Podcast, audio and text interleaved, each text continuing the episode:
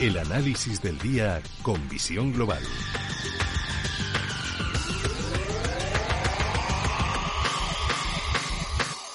Y el análisis lo buscamos con Roberto Moro, de Acta Negocios. Roberto, muy buenas noches. Hola, buenas noches, ¿qué tal? Bueno, estamos a miércoles, queda apenas una semana para despedir este mes de septiembre. No pensemos en octubre, a ver si vamos a, a traer malos augurios, porque octubre no suele ser un mes demasiado bueno en bolsa. Pero esta última semana que queda del mes de septiembre, ¿cómo la ves? Bueno, eh, también decíamos, eh, o se pensaba siempre lo mismo del mes de agosto, ¿no? Y sin embargo, por lo menos para los índices americanos fue un mes muy, muy, muy alcista. Bueno, eh, está complicado, como siempre, bueno, que, que siempre está complicado, ¿no? Pero el movimiento de hoy está siendo bastante feo, ¿no? Vamos a ver cómo acaba cerrando pero es feo porque sobre todo supone en precios de cierre el mínimo de, pues, de las últimas tres semanas. Y en el caso del SP500, la zona que tiene que aguantar es la de 3.225, porque esa zona no solamente fueron los mínimos de anteayer, bueno, anteayer, eh, hoy es miércoles, sí, del lunes, sino que además es un soporte horizontal y es el 0,618% de Fibonacci del último impulso que nació a finales de junio. Conclusión, si se pierden esos 3.225, probablemente ya no estemos hablando de una corrección de corto plazo, sino de medio plazo. Y e iríamos eh, casi con toda seguridad a ir a buscar algún nivel de Fibonacci de lo que fue toda la subida desde marzo. Por lo tanto, siguiente objetivo en 3.050. Así que sí, a lo mejor ya empezamos a hablar de otras eh, cositas. Bueno, el IBEX, por supuesto, para mal siempre es el que anticipa estos movimientos, ¿no? Y, y previsiblemente a poco que los americanos cierren como están ahora mismo, pues mañana va a ser otro día bajista en las bolsas europeas. ¿sí? Lo has dicho, Roberto, para mal el IBEX 35, no levanta cabeza.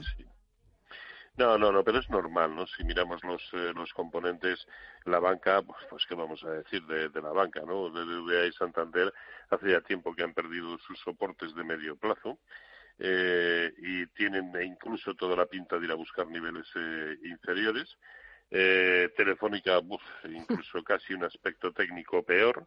Eh, Repsol, pues camino de buscar los mínimos de marzo, parece su único objetivo. Eh, IAG, bueno, pues otro mm. que tal baila, en fin.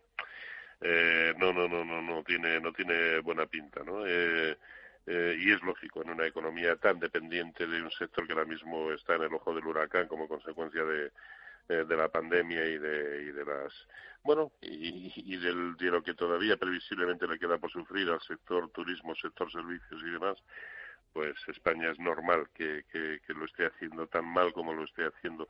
Desde luego es el primero que ha perdido soportes consistentes. Y si pierde la zona de 6.640, que hoy ha cerrado a 14 puntos, pues ojito, porque ya prácticamente su único objetivo serían los mínimos de marzo en 5.810. Estabas hablando de, los bancos, de Telefónica, que ha vuelto a perder el nivel de los 3 euros por acción, de IAG, de Repsol. ¿Hay algo que se salve, que se libre en el IBEX 35 que te haya gustado o en el mercado continuo? A ver, que me guste especialmente no, pero que no haya perdido aún un cierto aspecto, cuando menos lateral, pues bueno, ahí tenemos a, Siemens eh, Gamesa, tenemos a Farmamar. Sí pero es que bien poquita más, ¿no? más, la verdad. Sí, sí, sí. No, la banca, por supuesto, ni tocarla, ninguno de ellos, además. eh, em, no, no, no, Iberdrola incluso también piano, piano, pero perdiendo zonas de soporte y parece abocado como mínimo buscar, a buscar la zona de 10. Inditex, que evidentemente es el que casi siempre se suele comportar mejor, pero que lo más que está haciendo es simplemente aguantar, no suma, pero no resta, lo cual ya es mucho decir. No, no, yo no veo absolutamente, absolutamente nada. Grenergy no tiene mala pinta, pero es que yo creo que en un mal contexto que parece que a cortito plazo se pueda dar en las bolsas, pues es que eh, tratar de, de, encontrar aquellos títulos que vayan contracorriente, pues es complicado y suele traer malas consecuencias, por supuesto. El que ha cogido carrerilla en estos últimos días es el dólar y billete verde. Sí, sí, sí, sí. Sí, además, eh, eh, un poco, bueno, por lo para mí por lo menos un poco sorpresivamente, ¿no? Y, y sobre todo eh, la forma tan brutal que está teniendo de influir en la evolución del oro y de la plata. ¿no? El oro ahora mismo está rozando los niveles que no debiera perder para que incluso en el medio plazo sigamos pensando que el escenario es alcista. La zona de 1870 pues es una zona que no debería perder y, está a punto, bueno, ya está incluso un poquito por debajo.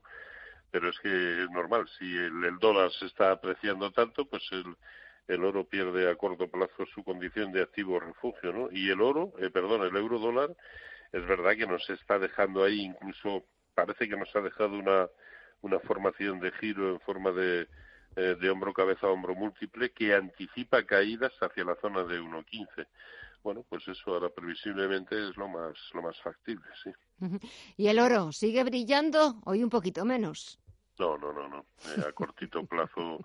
Eh, y a mí, desde luego, es algo que me ha sorprendido porque creía que iba a seguir funcionando muy bien. Pero lejos de eso, y casi exclusivamente como consecuencia de lo que acabamos de comentar, de, de comentar de la evolución del euro dólar, bueno, más concretamente del dólar, de la apreciación del dólar y la influencia que suele tener en la evolución eh, del, del, oro, pues yo creo que ese es el único factor que ha desencadenado estas caídas y, que en última instancia debería, y digo en última instancia, debería frenarse en la franja 1800-1765 para no pensar en cosas más, eh, más incluso dramáticas, ¿no? Y no nos pongamos dramáticos. Venga, para despedir, algún consejo, un poquito de luz al final del túnel.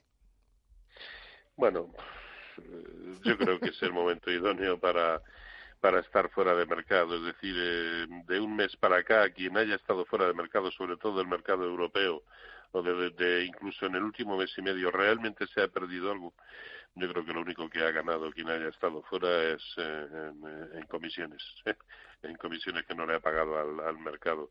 Por lo demás está muy muy complicado y, y meternos en el mercado americano que efectivamente aún aún vamos a ver cómo cierra esto y sobre todo cómo cierra esta semana, pero aún a corto plazo, digamos que no tiene mal aspecto, ese aspecto lo puede perder. Ya digo, si se pierden determinados niveles que incluso en cierre semanal eh, puede suceder y entonces ya estaremos hablando de otra cosa, ya estaremos hablando de que el lado bueno no es el alcista, sino probablemente el, el, escenario correctivo.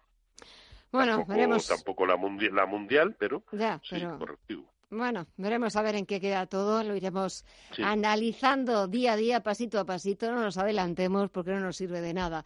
Roberto Moro, de Acta Negocios, gracias como siempre por el análisis, por este ratito, te lo agradezco muchísimo, que pases una buena noche, cuídate mucho y hasta la próxima, un fuerte abrazo. Igualmente, un abrazo, cuídense mucho.